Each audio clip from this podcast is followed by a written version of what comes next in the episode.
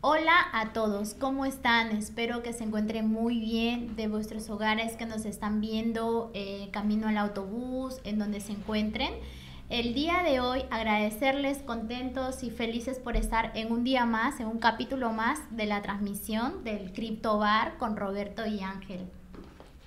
Buenas noches, un capítulo más en Crypto Bar hablando de Web3, blockchain y por supuesto ahora inteligencia artificial. Hoy día vamos a hablar de ChatGPT. ¿Qué te parece, Ángel? Hola, Roberto Angie, ¿qué tal? Sí, estoy un poco emocionado porque como ya la anterior semana tuvimos una pequeña intro acerca de ChatGPT, eh, esta semana también he estado, me estoy, creo que yo soy uno de los usuarios que está empezando a interactuar bastante, no solamente de prueba, ya estoy usando en cosas que, que sí me están sirviendo para temas de producción y, nada, estoy bastante emocionado de poder charlar un poco más a profundo con ustedes y pues nada, yo estoy seguro que a muchos los que nos están viendo también eh, les, va a interesar los puntos que hemos tocado. Sí, perfecto. Ahí antes este, que puedas continuar, Roberto, yo también quería comentarle para todas las personas que hacen contenido, crean contenido, porque a mí me está sirviendo bastante en el momento de crear un contenido para hacer mis grabaciones, mi vídeo y todo eso, bastante bien y la verdad la utilidad es muy bueno.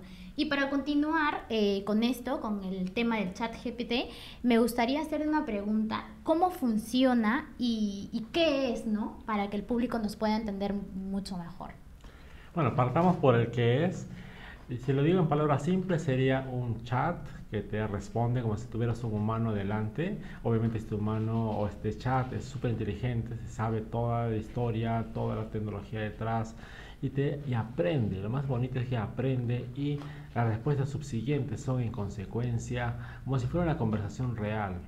Y eh, yo creo que eso es lo rompedor. ¿no? Antes cuando tú buscabas en Google era una búsqueda y te daba un millón de resultados eh, y cuando tú buscabas una enciclopedia, abres en carta, abres en Wikipedia, abres en una página web, pues tienes una única respuesta y tú tienes que discriminar con tu criterio. En cambio, ChatGPT te responde una respuesta única y lo que hace más bien es profundizar en esa, en esa respuesta y ver otros ángulos. O sea, es conversar, conversar con un experto que sabe todo de todo y uno hasta se acostumbra, yo creo a eso, a esa expertise y esa experiencia de preguntar sobre preguntar.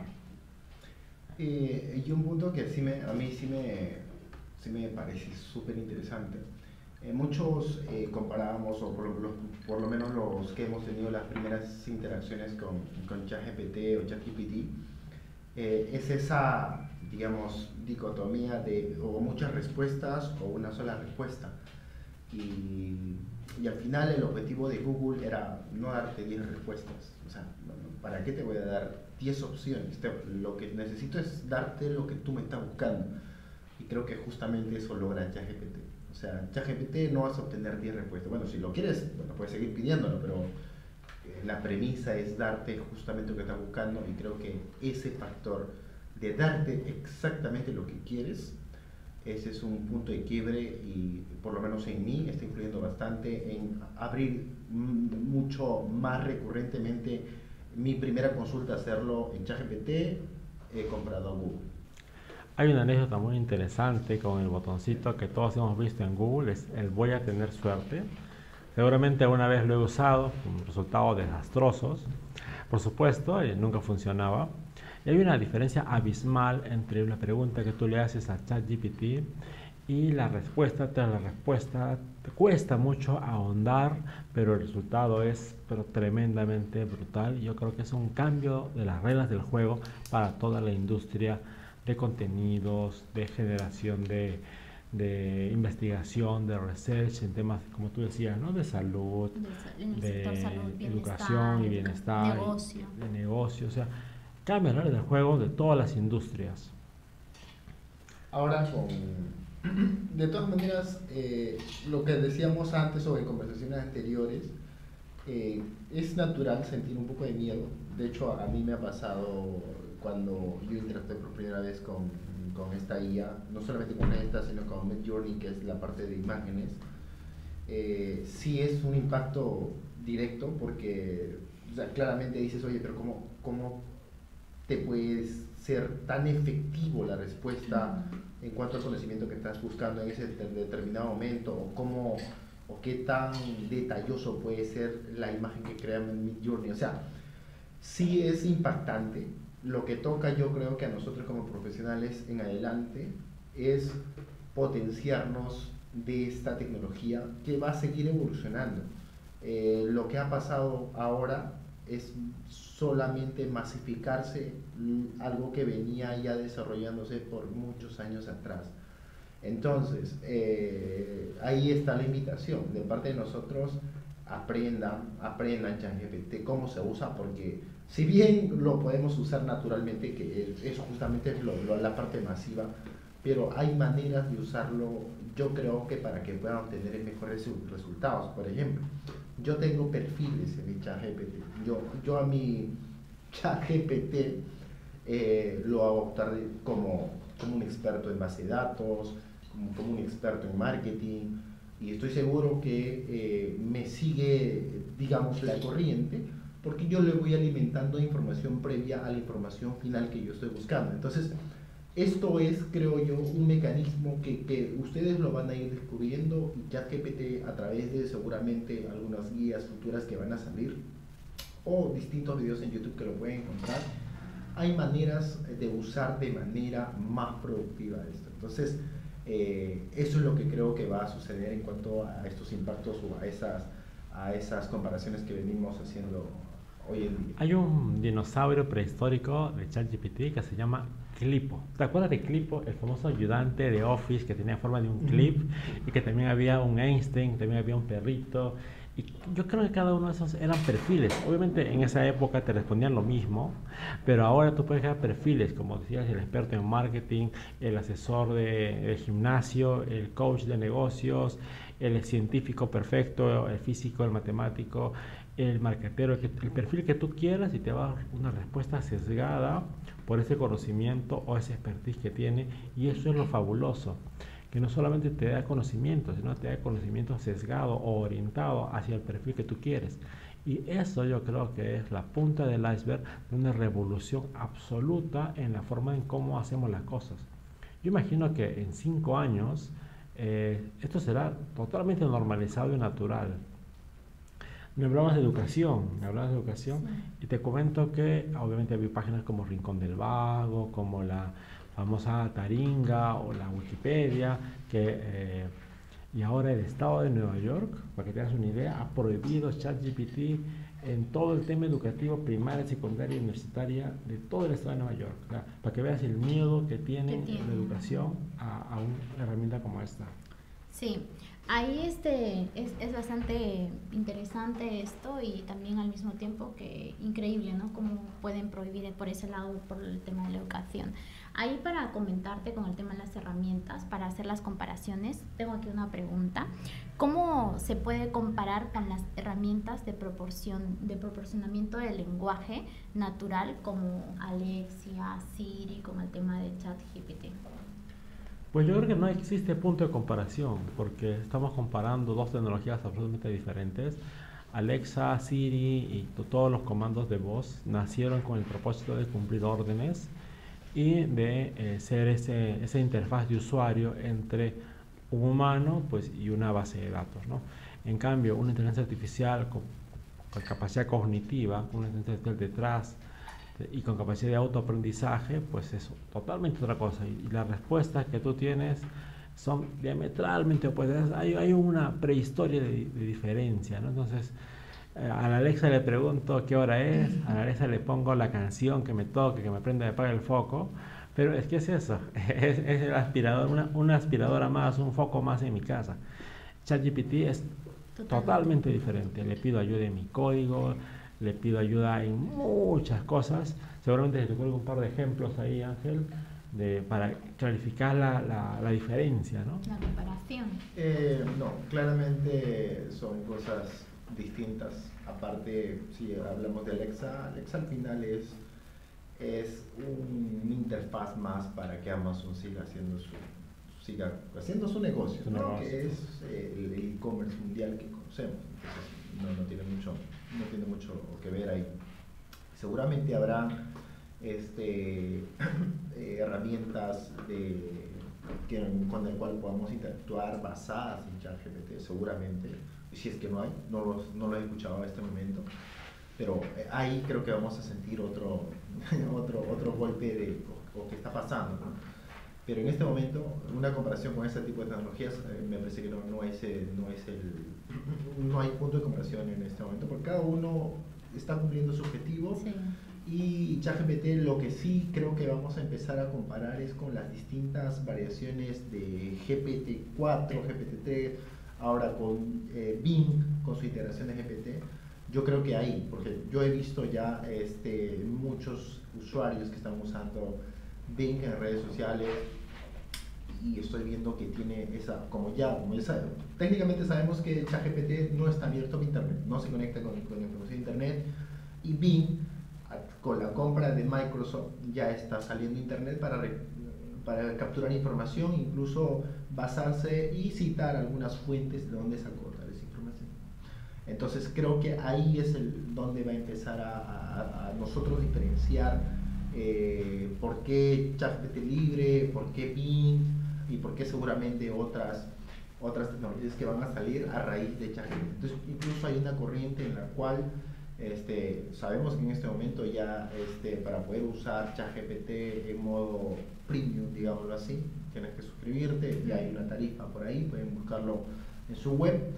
Hay una corriente en la cual, y, la cual me sumo, es hacer un ChatGPT o un similar a ChatGPT, pero libre o con open source para la comunidad. Yo, yo sí siento que este tipo de tecnología eh, no puede ser, digamos, eh, no lo puede dominar. Una empresa no, podría, mm, digamos que es mucho poder para, para, para, una empresa. Tenemos que tener una tecnología libre y desarrolladores como nosotros, este, en mi caso particular, eh, voy a hacer un pull request de todas maneras, porque es algo que creo que necesita la contribución de todos Incluso hay, ya hay un llamado para hacer, eh, para que el modelo de aprendizaje pueda ir creciendo.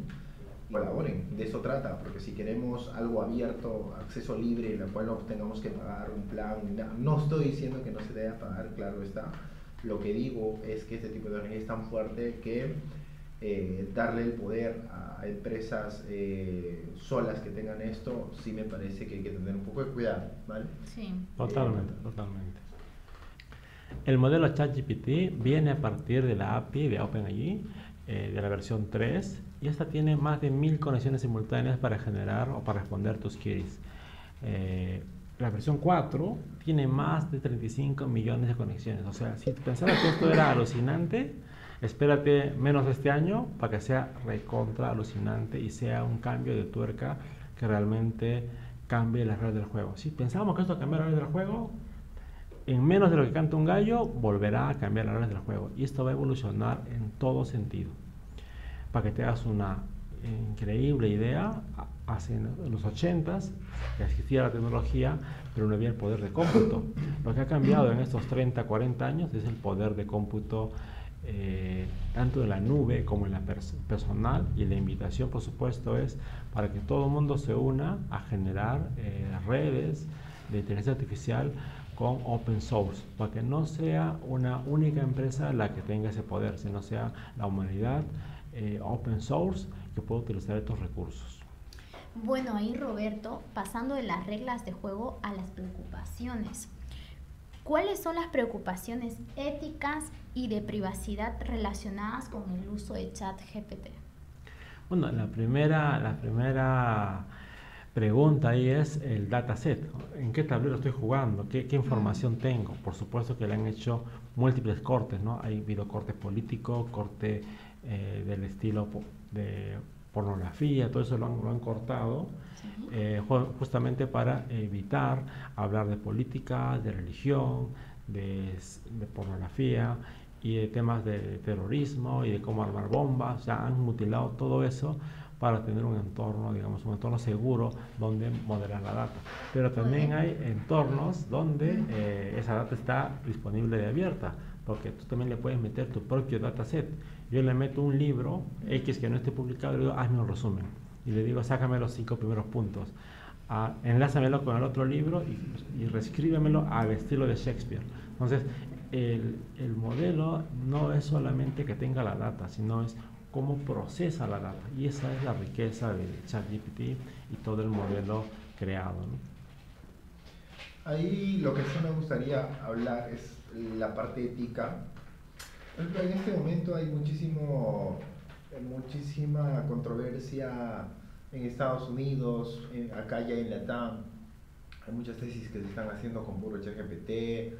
Hay exámenes. ¿Cómo es ahora la, la educación más remota? Entonces no hay mucho control.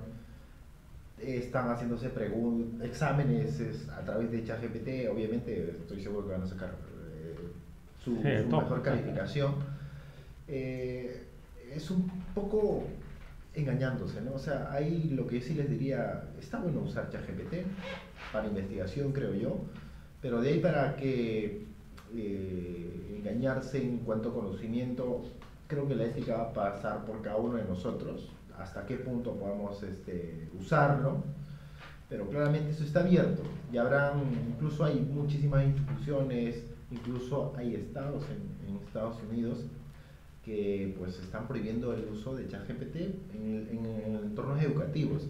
Entonces creo que por ahí es un tema controversial. Justamente y regresando al punto anterior, ahí es donde tiene que cambiar el modelo educativo. ¿no? O sea, no podemos sacar ChatGPT, no. El punto es incluir ChatGPT, lo que tiene que cambiar es el modelo de educación. Eh, eso hablando un poco del tema. Sí cambio de modelo educativo y por supuesto la autorregulación. Cuando tú mismo te engañas, cuando tú mismo pasas tu prueba de, de trabajo usando una herramienta como ChatGPT, cuando tú mismo pasas un examen usando ChatGPT, te estás engañando pues a ti mismo. Y en el trabajo y en la vida pues no vas a rendir y en el primer trabajo te van a, te van a botar de tres patadas, ¿no? Entonces la vida te va a, a, botar de tres patadas y a veces eso duele más que estudiar realmente por un examen y teniendo herramientas tan poderosas que te enseñan el paso a paso de cómo llegar a la respuesta. Lo más bonito de ChatGPT no es la respuesta, sino es el cómo ha llegado a la respuesta. Le puedes pedir, explícame otra vez, como si fuera un niño de 5 años, como si fuera, como si fuera, como si fuera, como si fuera. Entonces, esa, esa genialidad de repregunta es lo que hace muy rica la herramienta. Y no te quedes con la respuesta quédate con el cómo llegó a la respuesta. Y ahí este, estamos hablando de las reglas de juego, de las prohibiciones, las preocupaciones con el tema de, chat GPT y la inteligencia artificial, ¿no? Ahí ya como para este, finalizar o cerrar este, este gran capítulo que estamos teniendo el día de hoy, ¿cuál es el futuro? ¿Ustedes cómo lo ven eh, sobre el chat GPT y de la inteligencia artificial en general? en los términos de su evolución y en el impacto a la sociedad. Son 35 millones de parámetros en las queries, o sea, es un mundo de diferencia y eso va a ser en menos de un año. En menos de un año tú vas a tener un chat GPT 35 veces más poderoso de lo que es ahora. Pero no te quedes con eso, quédate con que eso lo apliques a imágenes, a voz, a videos, a generación de contenidos, a música. O sea, la revolución, estamos en, en, la puerta, digamos, en la gran puerta, así como cuando apareció el iPhone y todo cambió, así, así es este momento, incluso, incluso más poderoso que eso. Wow. Eh, ahora, sobre cómo yo veo eh, el futuro, a través de, la inteligencia artificial esto va a ser mucho más rápido de cualquier otra tecnología que llegue a, implementarse en todo sector, eh, absolutamente en todo sector. Solamente para darles un ejemplo, algunas plataformas que, yo constantemente re revisaba, no como desarrolladores, normalmente utilizamos este, Stack Overflow para cualquier cosa. he estado yo priorizando consultas a ChatGPT. ojo, Stack Overflow, o sea, estamos hablando de de gigantes de, gigantes tecnológicos posicionados en el mercado que están quedando desfasados por, por muchísimos usuarios. Así como estas, eh, como estas eh, industrias o empresas grandes que han estado acaparando el mercado, van a empezar a seguramente a, a crear su propia IA y, empezar a competir ahí. Pero muchas van a morir. Muchas van a morir y otras nacerán y se, se colocarán, pero eso sí veo que no va, esto no va a suceder en mucho tiempo va a haber un cambio radical. Eh, nos va a costar a nosotros, tal vez, por la, sobre todo por la velocidad, adaptarnos Eh, pero eh, este es un cambio eh, que vamos a tener que enfrentarlo y adaptarnos en un corto tiempo. Eso es lo que veo en un corto plazo. Mm, yo este, me quedo bastante sorprendida porque estos resultados que vamos viendo de la, de la inteligencia artificial va avanzando muy rápidamente, meses, cuestión de meses, que, que está una evolución que está dando a pasos agigantadísimos. Hay un eh, dato relevantísimo que es la edad de la inteligencia artificial. No se mide en años, ni en meses, ni en días. Se, se mide en nanosegundos.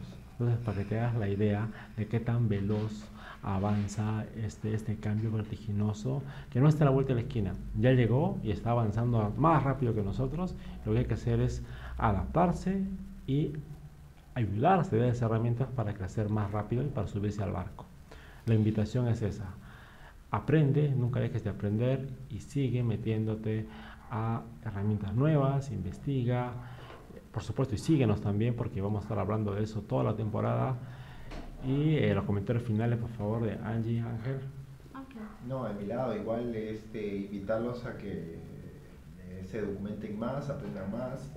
Yo creo que profesional que no sepa usar la IA eh, posiblemente esté perdiendo muchas posibilidades de, de trabajo, temas laborales.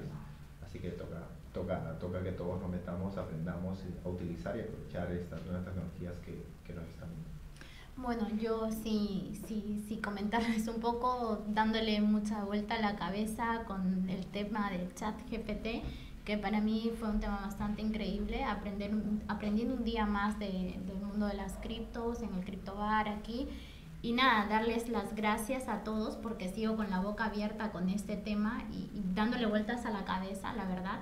Y yo les invito también, ¿no? Recalcando a todos ustedes que están ahí para que nos puedan ver, nos puedan seguir en el canal, eh, dar tus comentarios y si algún tema que quieras, este, puedas comentarnos también para poder nosotros tocarlo en, las siguientes, en los siguientes capítulos. Darles la gracia a todos ustedes y nada, sin más, un abrazo muy fuerte y a la distancia desde aquí. Buenas noches. Buenas noches. Chao, chao. Chao.